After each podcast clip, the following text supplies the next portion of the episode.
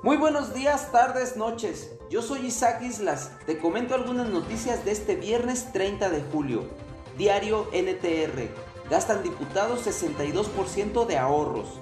Los diputados locales actuales en 2019, su primer año completo de actividades, recibieron vía presupuesto 197.804.208 pesos de ahorro pero se gastaron durante su periodo legislativo 122.8 millones de pesos de esos mismos ahorros. El diputado de Movimiento Ciudadano y titular de la Comisión de Administración, Daniel Robles de León, aseguró que los 75 millones que dejarán a sus sucesores les alcanzará para arrancar de manera desahogada sus actividades. El informador, coronavirus mató a casi 3.000 más en 2020. Mientras la Secretaría de Salud Jalisco confirmó que en todo 2020 fallecieron 6.007 personas debido al nuevo coronavirus, el INEGI ajustó la cifra a 8.919, es decir, 48% más de lo reportado. Esta enfermedad fue la segunda causa de muerte en la entidad, solo por debajo de las enfermedades del corazón. Milenio, familias de Zapopan no han podido volver a sus hogares.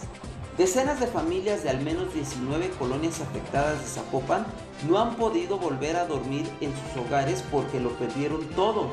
Son muchos los testimonios de las personas damnificadas. Sin embargo, nunca falta la solidaridad y en las calles más dañadas continúa llegando ayuda de ciudadanos voluntarios que regalan comida, ropa y zapatos.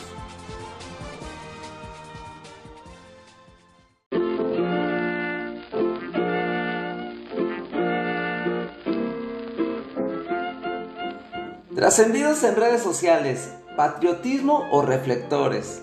Brianda Cruz y Esmeralda Falcón hicieron historia en ser las primeras boxeadoras mexicanas olímpicas. Sin embargo, quedaron eliminadas en la primera ronda. Su participación pasaría desapercibida de no ser porque ayer reventaron las redes al exhibir que el equipo femenil de softball, que también participó por primera vez en unas Olimpiadas, pero que lograron el cuarto lugar, habrían tirado sus uniformes a la basura. Este hecho causó furor nacionalista, pues parte de los reproches de la afición mexicana es que viven en Estados Unidos e incluso algunas ni siquiera hablan el español. Oh my god. De gira.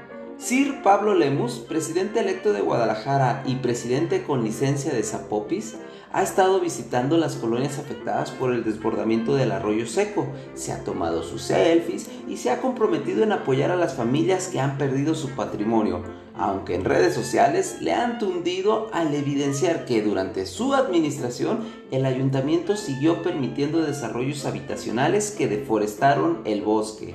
Tonalteca ejemplar, en sesión solemne, el Ayuntamiento de Tonalá realizó un homenaje al expresidente municipal Marcos Arana Cervantes, a quien recordaron como referente en la historia de la cuna alfarera y reconocido político, periodista y escritor, pero sobre todo un gran ser humano. En paz descanse.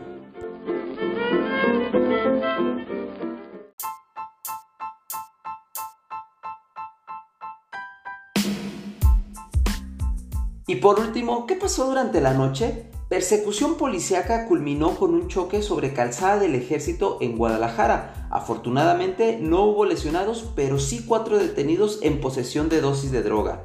En el poblado de San Agustín, en Tlajomulco, un hombre de la tercera edad fue agredido a balazos. Y por último, tras atender un reporte falso, un vehículo de protección civil de Zapopan quedó atascado en el fango, originando mayores labores en el lugar. Esto fue la información de hoy. Que tengas un bonito día y recuerda siempre sonreír.